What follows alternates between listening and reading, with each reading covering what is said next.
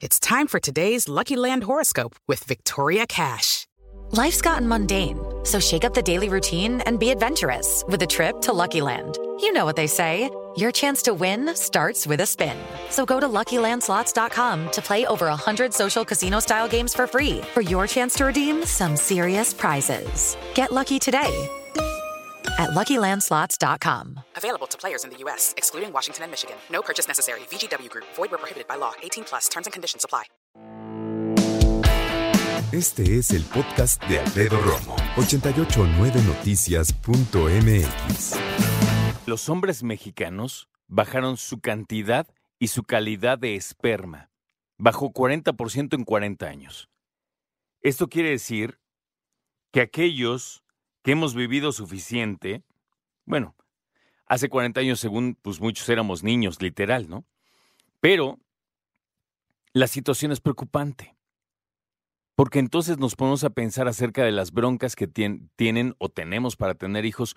40% de las parejas, el hombre tiene problemas. 40% de las parejas es la mujer y en 20% es una mezcla o es ninguno en términos, eh, digamos, generales, ¿no? Pero cuando platicamos acerca de, del esperma masculino, encontramos cosas que a mí me parecen súper interesantes.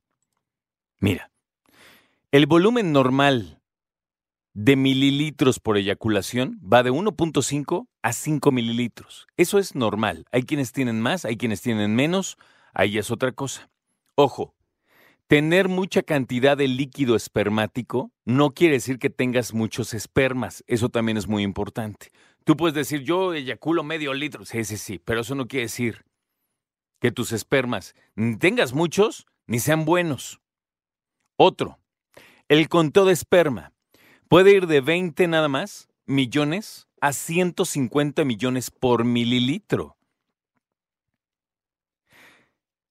Por lo menos 60% de los espermas tienen que tener una forma normal y mostrar movimiento normal hacia adelante, moverse. Esto es un resultado normal. Que el 60% de tus espermas puedan moverse hacia adelante.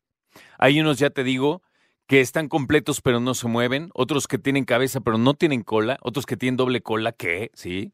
O sea, cosas así. Y lo difícil es lo siguiente. ¿Qué puede afectar la fecundidad de un hombre? ¿Qué puede estarte afectando por lo que no tienes suficiente cantidad y calidad de espermas? Ahí te va. Que estés tomando muchas medicinas puede ser una, pero las más densas, el alcohol, sí te afecta en tu cantidad y calidad de espermas. El tabaco, peor tantito. Drogas, pero son naturales, drogas, ¿ok?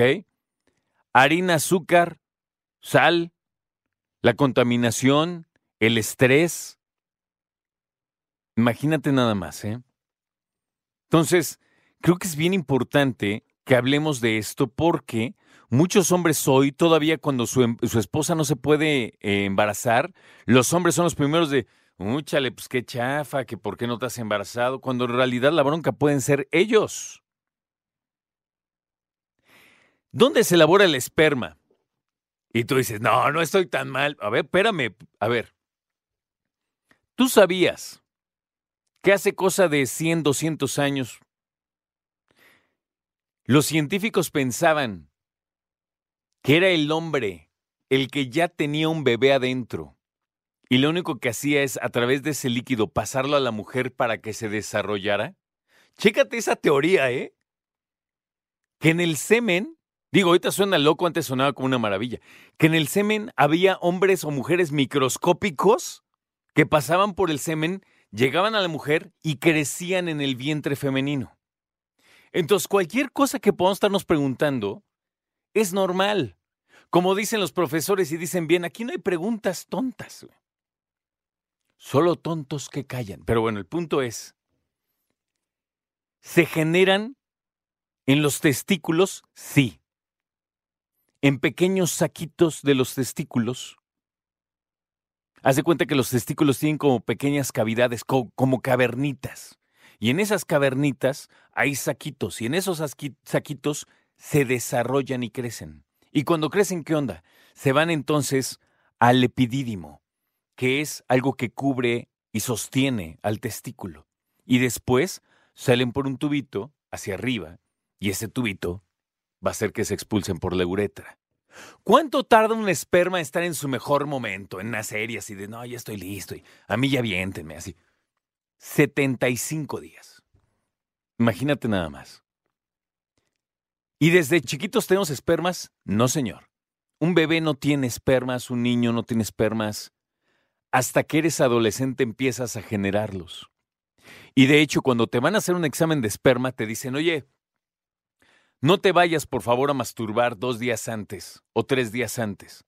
Pero tampoco me vengas con una carga de 15 días para que salga No, porque no van, a ser, no van a estar en su mejor calidad los espermas. Entonces, hasta eso tienes que hacer, fíjate. Sí, es algo muy delicado. Muy, muy delicado. De cómo se compone un esperma, porque nada más vemos así como que es una cosa así. No, no, no. Tiene cabeza, segmento medio y cola. Y ya te digo, hay tienes, quienes tienen cerca de 20 millones de espermas en un mililitro y hay quienes tienen 150 millones de espermas en un mililitro. Hay quienes se atreve a decir también la ciencia que somos los hombres los que damos género al producto, o sea, al bebé. Porque los hombres también dicen, es que ella siempre me dio puras niñas. No, no, no. Dicen que el esperma tiene mucho que ver en eso. ¿Cómo estás en ese sentido? Escucha a Alfredo Romo donde quieras. Cuando quieras. El podcast de Alfredo Romo en 889noticias.mx.